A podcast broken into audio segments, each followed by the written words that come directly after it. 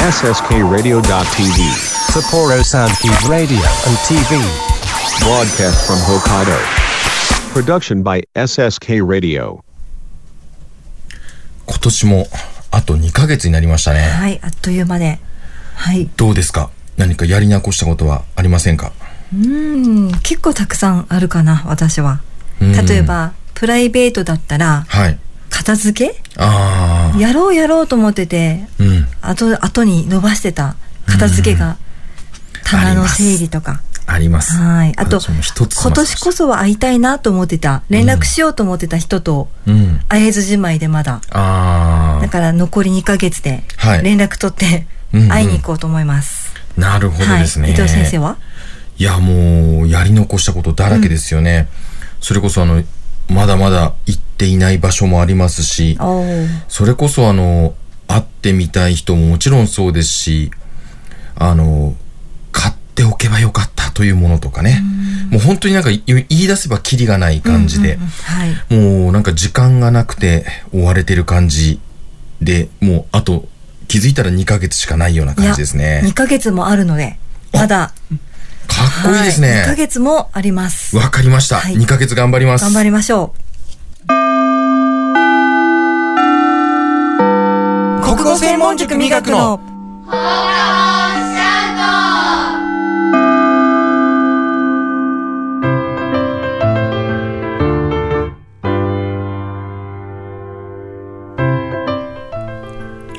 この番組は国語専門塾磨く原付自転車で笑顔を運ぼうプロジェクト。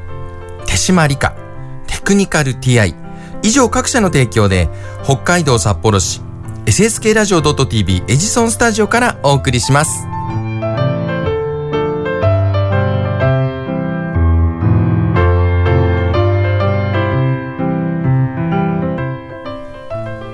今回も始まりました。国語専門塾味覚の放課後シャウト番組 MC を務めます私伊藤と坂本です。よろしくお願いしお願いますします。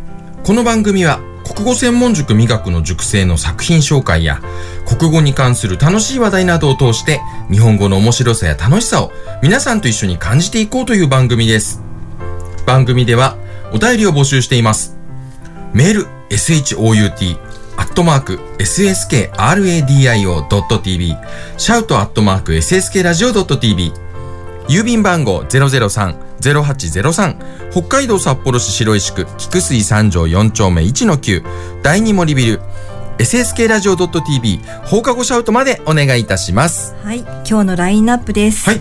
パーソナリティ2人のフリートーク。はい。2人でシャウト。はい。あと、塾生の作品を紹介する作品シャウト。はい。その2本をお送りします。はい。作品シャウトはね、はい今回はあのまた新しい作品に変わってますので楽しみですね。はい。はい。それでは今週もよろしくお願いいたしおます。願いします。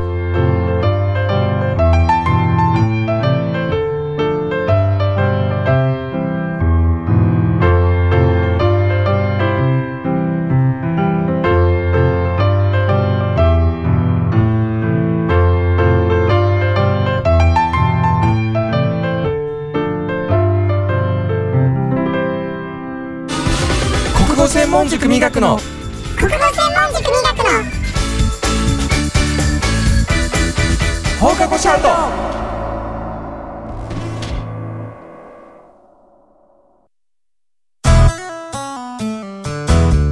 僕と一緒に科学しませんか？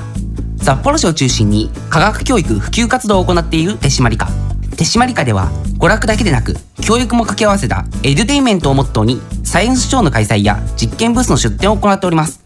詳しくは公式 Facebook ページ手締まり課まで。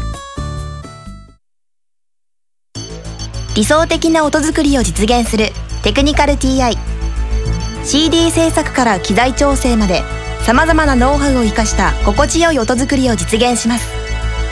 新しい時代の新しい音をあなたの耳に「テクニカル TI」原付。自転車で笑顔を運ぼうプロジェクトのリーダー。偽陽水だ。俺は笑顔を届けるため自転車に乗っている。詳しくは偽陽水のブログ「天気は変わる」をチェックしてくれ。僕は漕ぎ続ける。みんなの笑顔のために。そして自分の信念のために。あなたの国語力を磨く。国語専門塾美学では作文や会話練習などの実践型のカリキュラムを通して書く、話す、読む、聞くの4つのスキルを磨いています。SSK ラジオ内では塾での活動を紹介する番組放課後シャウトも放送中。詳しくは国語専門塾磨くで検索国語専門塾美学の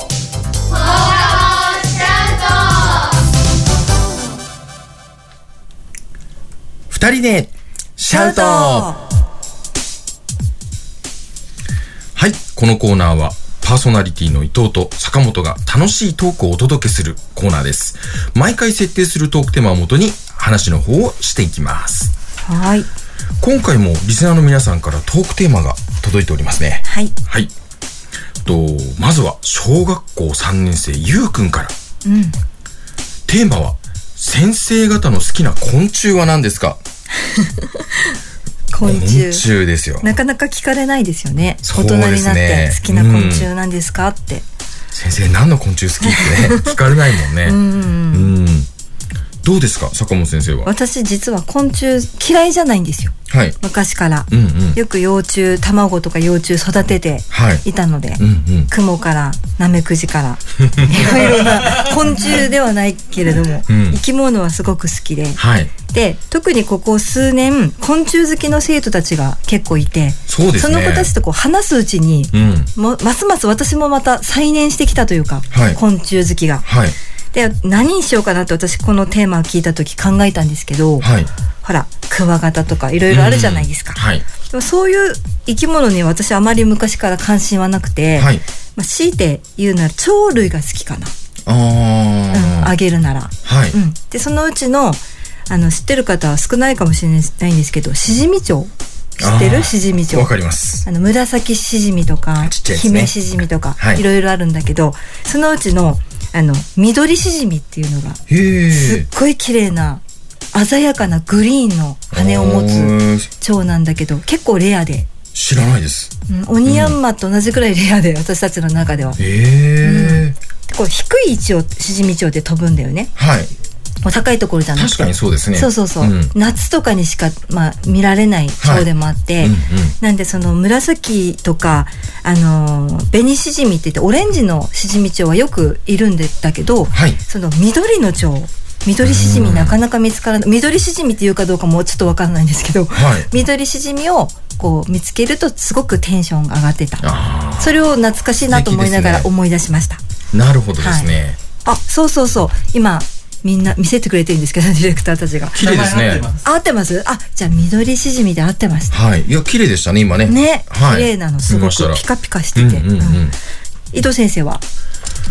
私はですね、あの、正直言うと、虫は、あの、年を経るにつれ、あまり得意ではない、はい、感じで、ただあのーまあ、子供ができてね、山だ、あの、海だと、いろんなところにどんどん入っていくようになりまして、うんうん改めてまた免疫がね、だいぶできてきたんで、だいぶ大丈夫ですけども、まあその中で、いろいろ自然に、まあ、あの、中に行っている中で、改めてオニヤンマとギンヤンマ。あートンボねはい。はい、これがね、子供の頃結構みんなでね、網を持って追いかけてたはずなのに、今ほとんど見ないなと。うんうんうん赤トンボは見ますけどね。ねえはい。いや、改めて、あ、すごくレアなんだなと。うんうんで、それでいてね、とってもやっぱり大きいじゃないですか。はい子供の頃も、さっきの坂本先生じゃないですけど、やっぱり見つけた時にテンションが上がりますし、うん取ったらなんかすごく得した気持ちにうんうんうんね、捕まえるとなってたので、まあ改めて大人になってからもう一度考え直してもやっぱ鬼ヤンマ、銀ヤンマね、あの、かっこいいだろうなと。なるほどうん、ねこのサイズ感もね、あの、相まって、すごくかっこいいなと今思ってるところです。オニヤンマはほらアブの天敵というかはい。嫌うというかアブがそうですねだからオニヤンマくんっていうはい。アウトドアの人必須の、はい。ありますよね。坂本先生ね、作ってく私手れましたよね。作りで作ってますけど、はい。オニヤンマくん。ちゃんと私持ってますよ。はい。はい、使ってます。それ効果があるかは分かんないけど、ん。でも確かにあの小学生の時とかはオニヤンマ銀ヤンマに出会うと、はい。まず一通り追いかけてだよね、うん、そうですね。絶対捕まらないけどね、うん。あとね、昆虫ではないんですけど、先日あの、清田校の生徒とね、うん。あの、ゲジについて、あの、二人で語らいまゲジして、ゲジゲジはい、ゲジゲジというね、よく言われるものですけど、はい。正式名称はゲジということで、うん。うんうんあれが大変なね、液中だということで、二人で大盛り上がりになりまして、みんな気持ち悪い気持ち悪いって言うんですけどね、ねあれは大変いい虫だと。そう、そういうことをちょっと清田校でね、あの、話してましたね。おちょっと調べてくれた情報によるとはい。オニヤンマがエスコンにたくさんいるらしいと。へえ、これはエスコンの周辺？中。中に？中？え、なんで？あ、開けてる時に入ったってことですか。ええ超飛んでるのはよく見るけど、うん。そうなんだエスコンねえー、あれどうやって出すんだろうね。中に入ったら、うん。ねえいつも心配なんかあので試合の行方よりもその蝶の行方の方がこの間気になっちゃって。あれ確ふらふらか、飛んでて。外野でね、万波選手に、あの、トンボが、なんか止まってたりするのを、止まってるとかって言ってる子供が、あの、いた気がしますけども。でもなんか北海道の野球場みらしくていいかもしれないですね。なんか大自然の中にあると。はい。はいはいそれでは次のテーマに移りたいと思います。はい中学校2年生 M ちゃんからです。好きなドラマのベスト3を教えてください。うんなるほどこれが実はね、今回の大変な難問でして。そう難しかった、うん私もそうだけど伊藤先生もドラマが好きだものねそうですね。子供の頃からいろいろ見ていますので、何が難しいって、選ぶのが難しいんです。難しいたくさんある中で、じゃあ、改めて、ね、例えばベスト3を選んでって言われたら何を選べばいいんだろうってすごく困りました、これが。じゃあもうちょっと時間も時間なのでトントントンと紹介しますか、はい。じゃあ私からでいいですか？はい。おえ願いします。今日年代分けてみました私ははい。でまず昭和ドラマと、ま、とはい平成令和ドラマで分けたんですけど、はい。昭和ドラマとしてははい。第3位からじゃあ発表しますはい。第3位は1986年に放送されたはい。舘ひろしさん柴田恭平さんの刑事ドラマはい。「危ないでかあー、もうメジャーです」ね。はいはい。で2位が1984年はい。山下真司さんはい。で松村ゆきさんとかが、まあ、出演された学園ドラマ「はいスクールウォーズ」あご存知の方もいるかな、ね。はい、はい。で1位ははい。1984年放送のはい。伊藤舞子さんまた松村ゆきさん国広富之さん出演の いいですね。不良少女と呼ばれて、はあー、納得ですね。い、多分私と同じ年代の方は、ああああって言ってくださるんじゃないかなと思います。この大英ドラマ全盛の時ですよね、本当にね。そうですね、はい。夢中になって見てました。はい。で平成令和ドラマとしてこれはものすごいたくさんあってはい迷ったんですけど、あの DVD も持ってるというくらいそれくらい好きだったっていう意味では、3位はい。「逃げ恥」とよく言われる「逃げるは恥だが役に立つはい。」2016年放送のドラマですねこれもう平成なんですね。そううん。で2位がちょっとマニアックななんだけど「勇者ヨシヒコと魔法の城。あ」知ってます？知ってる？知らない。あ知ってる。れもでも有名なんですよ。うんうん、山田うん。孝之さん、そう。が主演のドラマですね、ちょっとマニアックな福田雄一監督のドラマ、私結構好きではい。「今日から俺は」とかもうん。一応考えたんですけど、そうですね。はい。であわかったわかったわかった、で第1位ははい。2010年のうん「スペック」こあれもちょっとだけマニアックな感じのスペッー。いや、スペックいいですね。クわかります？戸田恵梨香さん。大好きでした加ね。瀬亮さん。はい。け、そのあの主主演のはい。ドラマで、はい。堤幸彦監督かなそうです。ん。あのうん。方のド,、あのドラマもすごい好きでトリックとかもそうですね。大好きです、うん。あの世界観が私は大好きで。はい。じゃあ伊藤先生。あ、令和はいいんですあもう令和平成で合体しました、ね。はいではじゃあ私は、あのー普通にベスト3ということで、ただはい偶然にも、あのー令和、平成と昭和で全部分かれてます。で、第3位。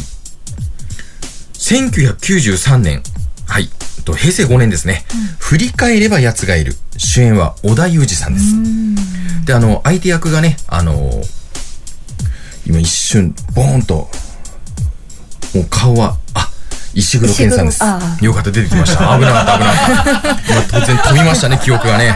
危なかったですね。危ない3位であげたのにはい。あのー主題歌がね、やーやーやー。ね、これでも有名ですよね。ねはいはいあのーすごくこのドラマが好きで、あのーちょっとね、冷徹な感じのね、小田裕二さんが、最後はあのライバルだった石黒健さんの病をね、治すために、もう本当に必死に手術をして、最後亡くなってしまうんですけども、で、それですごく、あの、ショックを受けるんですよね。でも最後、その自分が、何て言うんですかね、利用してた人に、そう、刺されて終わるっていうね。またすごく、あの、意味深な感じの終わり方で、あれがやっぱり印象的で的なラ。ストだったよねそうなんです。うんうん今回ね、実際選んだものは、あの、どちらかというと、すごく、あの、私の中でインパクトが強かった、はいドラマが多くてですね。で、第2位、2015年、下町ロケット。うんあの、あえてね、半沢直樹ではなく、下町ロケットを持ってきました。で、これはね、あのーもちろん話もね、安部寛さん主演で面白かったのもあるんですけど、あの、これも、あの、相手のライバルの会社にね、あの、吉川浩司さんがね、あはい。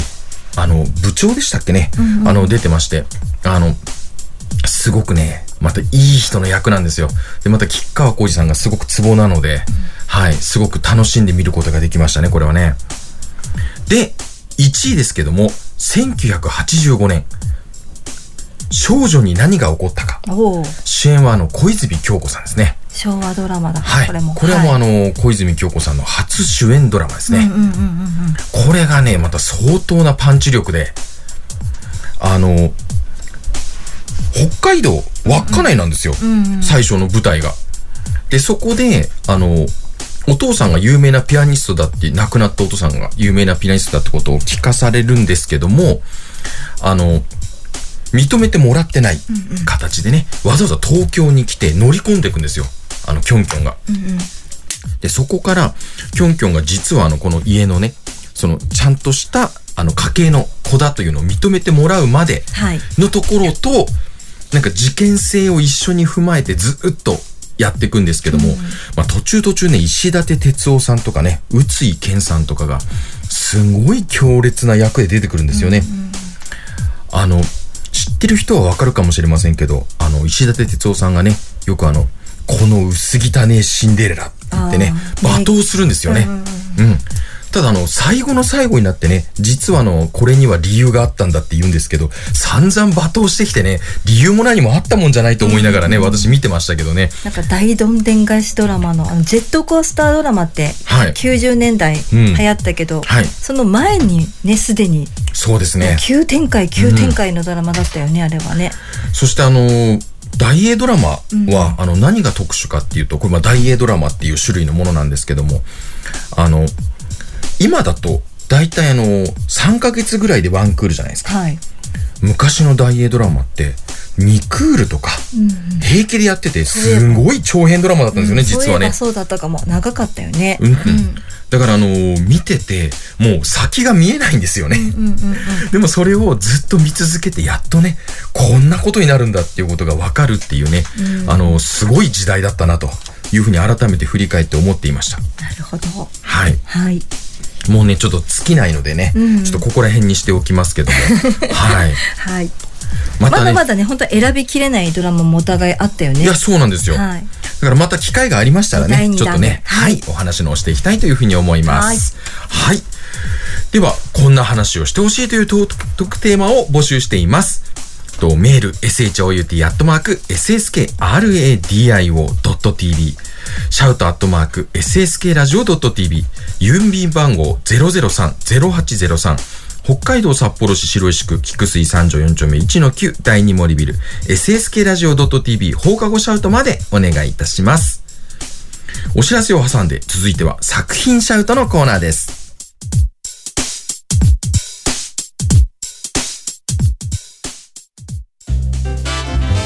国語専門塾美学の。放課後シャウト。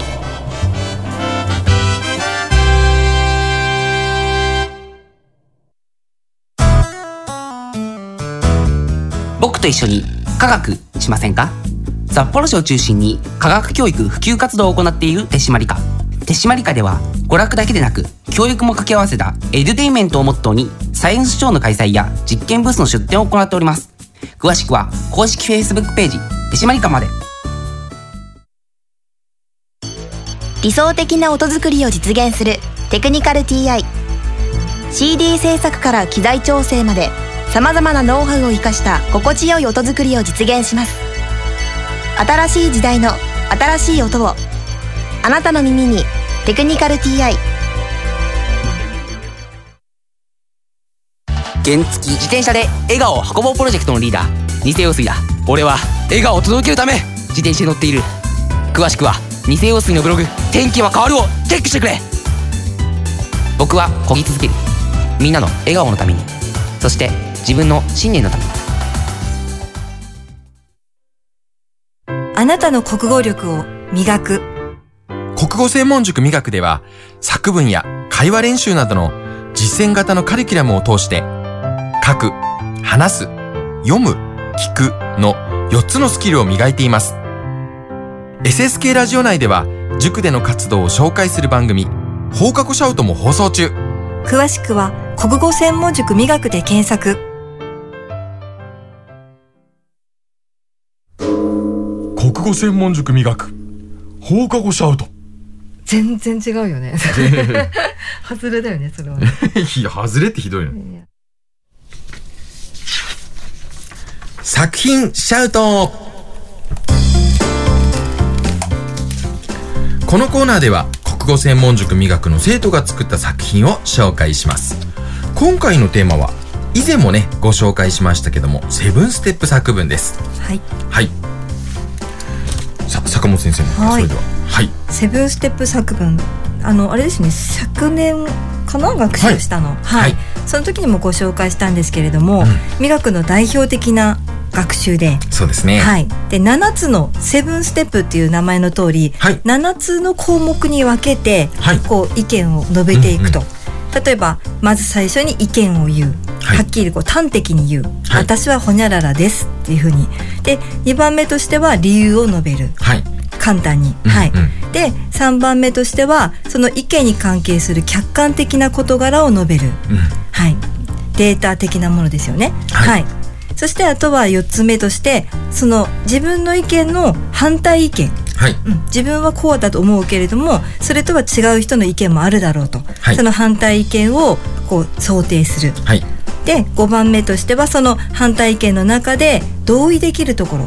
確かにそうだなっていうところをまたそれも挙げる。はい。で6つ目としてはあの反論すると。はい。はい、で7番目でもう一度あの最後の総括のまとめを言うと。はい。はい、っていう7つのあの項目に分けて下書きシートに記入してもらって、それを作文用紙に清書していくっていう、はい。美学の学習があるんですけれども、はい。その作品を今回は、えー、と2人かな？はい。ご紹介したいと思います。はい。それでは早速聞いていただきましょ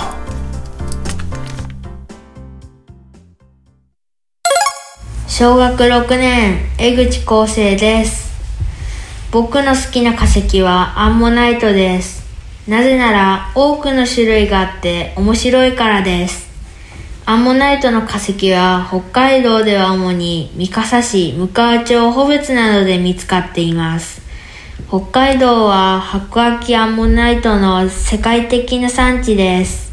中には有色アンモナイトといって表面がキラキラ光るアンモナイトもあります。アラゴナイトと呼ばれる層がくっついて化石化したものを指します。サメの歯の化石と比べると多くの種類があります。アンモナイトはなかなか見つからない上に形が単純でつまらない。恐竜の化石の方がかっこいいという人がいるかもしれません。確かに恐竜は骨格が大きくてその化石も迫力があります。しかしアンモナイトの化石は多くの博物館で見ることができます。さらにアンモナイトは細長いものやトゲのようなものなどいろいろな複雑の複雑な形のものもあります。単純な形のものばかりでは決してありません。僕の夢は世界で一番大きいアンモナイトを見つけることです。そのためにも今よりもっとアンモナイトのことを勉強しようと思います。なるほど。はい、清田校のはい。江口康生くんですね。これあの作文用紙に転記する時間がなくてはいもうさあの下書きシートをそのままええ。ちょっと帰る間際に読んでもらったんですよ。だからちょっと慌ただしい感はあるんですけれども、はいうんうん。それでも内容的にはそうですね、はい、よく書けてるんじゃないかなと思います。あのー反論のところもね、うんうん。あのー反対意見ですね。そこのところもすごく上手でしたよね。うん、はい。はい、いや実際ねアンモナイト私たちもすごく好きなのではい、もう彼のね言っていることをそうだよねと思いながら 今聞いていましたうん、うんね、アンモナイト探しに、あの結構川とかも行くみたいで。はいはい、だから来年こそはっていうふうにうん意気込んでました。いやもうぜひね、あのー見つけてでそれを私たちにも見せてほしいですよねうん、そうですようんね。楽しみに待ちましょうはい、はい。それでは最後の作品です。小学6年稲村夏です。私の好きな鳥はシマエナガです。なぜなら白くてモフモフしていて可愛いからです。シマエナガは白い妖精と言われています。また、夏と冬で見た目が違うのが特徴です。夏は羽毛が少なくスリムですが、冬はふっくらした羽毛をまとっています。シマエナガは木についている虫や種子、樹液を食べるために木から木をちょこちょこと動き回っています。体重が 24g のスズメと比べると、シマエナガは 8g で 17g も少なく小柄です。冬にしか姿が見られないし、しかもそれさえ見つけるのが困難だという人がいるのかもしれません。確かに冬にしか姿は見られないので、見たいと思った時に見られないこともあります。しかし12月から2月頃にしか見られないからこそ特別感があっていいと思うのです。シマエナガは緑が多い公園や神社、森林地などで多く見られます。札幌市内では丸山公園や滝野すずらん公園でよく目撃されているので、傍観をしてシマエナガの姿を見に行ってほしいと思います。私も大好きなシマエナガを今年こそ見に行きたいです。同じく清田校の稲村夏さん。そうですね。はいなっちゃんちょっと喉の調子悪くて、うん。ハスキーでしたよね。うんはい、苦しそうだったんだけど、なんかちょっと喉、声が出ない状況でうん。撮ってくれて、るでも録音にねね協力してくれてはい。うん。で彼女の作品は、まあはい客観情報がいいかなと詳しくて、うんとてもはい。これね、あのー今改めて聞いていて、うんうん。あのーやっぱりシマエナガを知らない人にすごくわかりやすい、うん内容ですよね。だからそれだけやっぱり客観情報もそうですし、シマエナガの情報を上手に入れてくれて説明をしてくれたんだと思いますね。ここすごく難しくてこはいの客観情報をみんなに子どもたちに書かせるときに、あの当たり前のことを書いてくる子がいるんですよね。うんうん。例えば野球は何人でするスポーツですとか、ババットとグローブを使いますとか、はい。そういうことではなくて、うんうんこう知ってる人でもあそうだったんだっていうふうにこう気づくこととか、はい。新発見とか、うんそういうものとかをこう入れて書くと、うんまた締まりますよね。そうですね。はいあの、簡単なことだけじゃなくてね、うんうんあの、おおとね、やっぱ思ってもらえることが一緒に入ってると違いますもんね。今回のそのシマエナガもスズメより小さいんだと思って私びっくりして。しかも、はい。僕はあの毛がね長さが違うことにも驚きました。あね。のどっちかというとふわっとしてる感じがすごくイメージだったので、うん。あのもちろん少し体も大きく見えますしね、うん北海道民にはもう馴染みの深いはい鳥になりつつありますよね、シマエナガって。そそうですね。れでも知らないことがこんなにあるんだと思いました。はい。もうねお土産物といえばシマエナガ。ね相当押されてますからね。はい。はい。いやもうすごく納得の内容でした。はい。はい。次回の作品シャウトもまたお楽しみにしていてください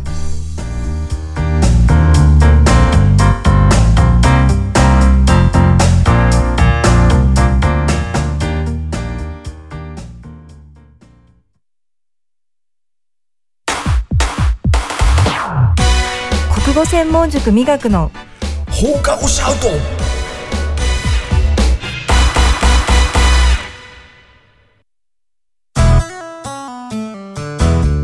僕と一緒に科学しませんか？札幌市を中心に科学教育普及活動を行っている手締まり課手締まり課では娯楽だけでなく教育も掛け合わせたエデュテインメントをモットーにサイエンスショーの開催や実験ブースの出展を行っております。詳しくは公式 Facebook ページ手締まり課まで。理想的な音作りを実現するテクニカル TI CD 制作から機材調整までさまざまなノウハウを生かした心地よい音作りを実現します。新しい時代の新しい音をあなたの耳に「テクニカル TI」原付自転車で笑顔を運ぼうプロジェクトのリーダー。偽陽水だ。俺は笑顔を届けるため自転車に乗っている。詳しくは偽陽水のブログ「天気は変わる」をチェックしてくれ。僕は漕ぎ続ける。みんなの笑顔のために。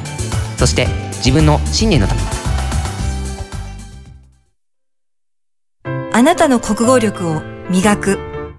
国語専門塾美学では作文や会話練習などの実践型のカリキュラムを通して書く、話す、読む、聞くの4つのスキルを磨いています。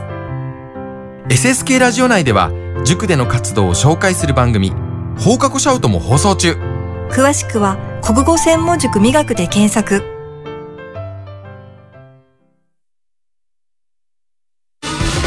国語専門塾美学の。国語専門塾美学の。放課後シャウト。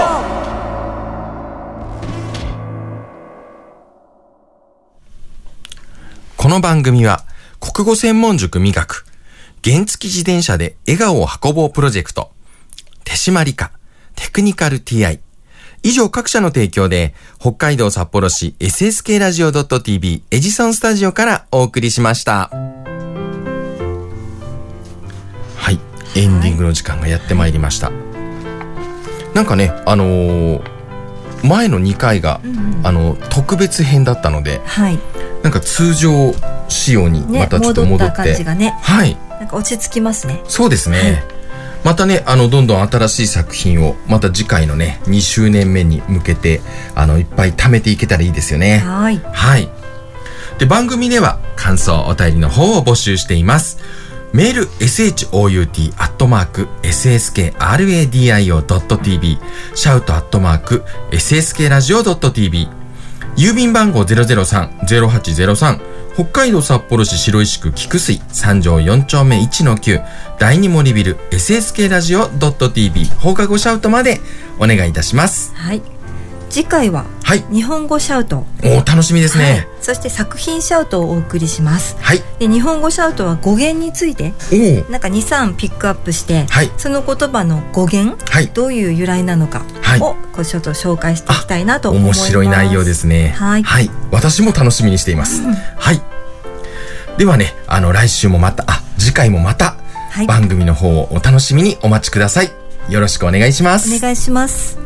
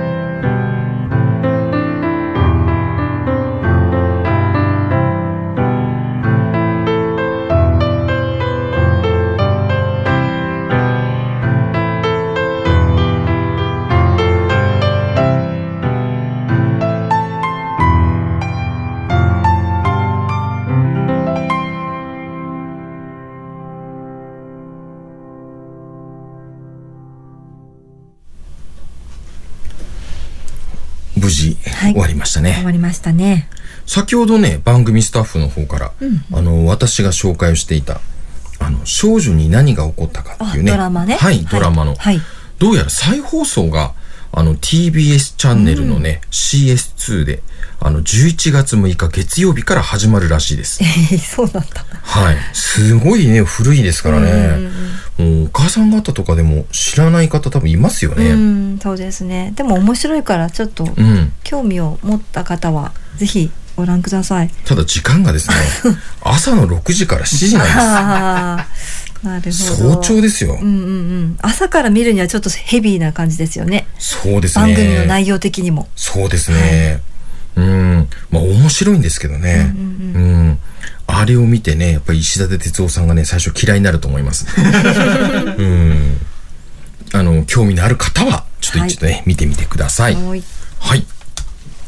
はい、えー、では、えー、モノマネロックの時間でございます。いや、待ってないんだけど。いや、もう、おそらくリスナーの皆さんは、待ってましたと言っていただいただけるんじゃないかと思うんですけども、あの、今回、はいあの、先ほどのね、あの、ドラマのランキングでも出てきましたけども、はいえー下町ロケットのね、はい。えー出演されていた、阿部寛さん、はい。こちらを挑戦していただこうかなと思っております。トリックにも出てたよね。出てましたね阿部寛さんはね。はいはい。あのーどうやらあの、塾生の方に阿部寛ファンがいらっしゃるということで、いろいろとちょっと教わってるという話をお聞きしました。いやいや、教わってはいないですよ。あの、私がいじって、うん、あの、怒られるっていうね。あじゃあ、その、うんちょ怒らせてしまった、その、ある意味、その、なんでしょう、謝罪の意味も込めまして、なんで謝罪なんですか？おモノマネを。意味がわからないですよ。もうモノマネしてる時点で謝罪になってないですからい。や、もうそこは、まあ、いじってますからまあ謝完全に罪になるか、もっと怒られるかわからないですけど、ひどまあ、いですね。どちらにせよ、お願いします。ええなんかなんか、いきなりなんかいつもそうなんだけど、はいい、きなりやるのがすごい難しいんですよ。はい、どうぞって言われて、何をやるんだっていうね。いやーもう、じゃあ、あ私がじゃあ、あの、安倍博さん、お願いしますっていうふうに振ればいいですかね。いやいや、振ったところで、何のあれにもないらないですよ。流れはできますよね。いや、な、じゃあ、待ったなしでいこうか、今日は。え、待ったなし、待ったなし。はい。あの、僕のタイミングってないんですか？いや、もう、もう、あの、作っちゃうと、またちょっと、ザザッとなっちゃうんで、やっぱ、あの、ちょっとあの、こう、今後使いやすいた、使いやすくするためにも、ちょっとあの、こじゃあお願いしますというところで言っていただければと思います。それでは、いきますそれでは、安倍博さん、お願いします。いやー、おーおーおーおーおーおー終わりです。あの、放送事故が今起きました。えー、これね、これどういうことかというと、これはあの、安倍博士の、本当にあの、ファンの、安倍博士さんのファンの生徒がいまして、私がその滑舌が悪い体で、その、もごもご喋ると、うん。なんかね、そんなに滑舌悪くないと。うん。でもなんか、ちょっと、その、今ちょっとマイクだからあれですけどね、あの、教室でやるとちょっと雰囲気あるらしくて、ーそう、なんか少し似てるのが逆に腹立つって言われて、そう、あの、生徒がね、よく文句を言ってますけどね、最近ちょっとやってないですけどね。なんか、今まで一番ひどいなって。もごもごしないでやってみて、じゃあ。いやで、あの、はっきり言いますけど、クオリティがないですから、こんなものに、はっきり言いますけど。いつも言ってるじゃないですか。私にクオリティを求めたらダメなんですって。いや、すげえちょっとあの、もごもごなしで、ちょっと普通にいや、もごもごで、もごもごなしでって言われたらもう無なんて言って理ですよ。たのか分かんなかったから。いいや、もうな、なんて言ってるか分かんないから、阿部寛さんなんですよ。それではあの、もう一度、じゃあ、お願いします。ではまた、アビヒロさん、お願いします。阿部寛です。爆笑されてるじゃん。ひゃーって言われましたね。いや、あの、ある意味、ある意味大好きです、今の僕は。モノマネではもうないですけど。あのね、本当にね、だからやらせないでくださいよ。それが一番ですから、本い当に。やいやいやいや、もうでもその、その笑顔がすごく。もう笑顔じゃないですよ。引きずってるだけですから、全然笑えないですよ、もう本当に。あ、それであの、もうまあ、前回の放送の時にもありましたけども、あの、もうちょっとモノマネを練習する時間が欲しいということだったので、毎回あの、この前回の放送のタイミングで、あの、次のモノマネをちょっとよ、あの、予告しておこうかなというふうに思います。次回のモノマネ予告ですが、えー渡哲也さん。エコーかけてもダメですよ。もう渡哲也さんといえばもう、あの、あの一言をね、あの、マグロ。これがね、あります。これはちょっとね、練習してもう、もうこれであれじゃないですか。あの、私やることなくなっいやいや、いですか。もうこれを、もうそっくりそのままやっていただく。意味がわかんない。これもやっぱりモノマネって誰がやるかってありますから、ぜひ伊藤先生にこれをやっていただきたい。もうね、無理ですよ。でも声の系統的にはいいんじゃない？近いんじゃない？そうです。安倍博さんとも似てるところではある。ちょっと声を低めで、ちょっと渋めでっていうところ、かなり似てるところはあるので。いや、難しいですね。高いのも聞いてみたいよねあそうですかさかなクンとかさああ、そうですね。そういう高い系と ちょっと次の次は、さかなクンであのね、みんなね、もうね、やらない人に限ってね、もうね、あれがいい、これがいいってね、やる人のみんなってくださいよ、本当に何言ってんで。すか？僕は毎回振られるんじゃないかと思って練習してるんですから。もう私はもう2周年目もぼやき続けなきゃいけない。あのね、そもそも、あの、じゃあ1週間前に予告してやれって言ってね、はいこれを渡されたところで、じゃああの、毎日毎日この練習するのかって話ですよ。だから隙間時間を使えばいいのよ隙間時間5分でもいいです。そう5分でもいいう、はっきり言いますよ。隙間時間にやりたいこれ。隙間時間に、ああ、やっと仕事ちょっと落ち着いたなって、さあ、渡哲也やろうってならないでしょ。普通に考えたって流れおかしいでしょい。や、そこを、そこをなんとか。いやー、ちょっと喉乾いたなって飲み物飲みながら渡哲也さんやろうってならないでしょ。いやーもうそこはもう飲み物の代わりにマグロ食べるぐらいにしてもらってあの、ね。はっきり言いますけど、全く気が休まらない。うん、全く休まらない。本当に。うん。あのー、まあ、とりあえず次回も、あの、渡哲也さんにやっていただくのも決まってますので、そこはもう確定なので、ちょっとそれは、もう本当にね、お願いですかから私に権限ください。もうよろしくお願いします、本当に。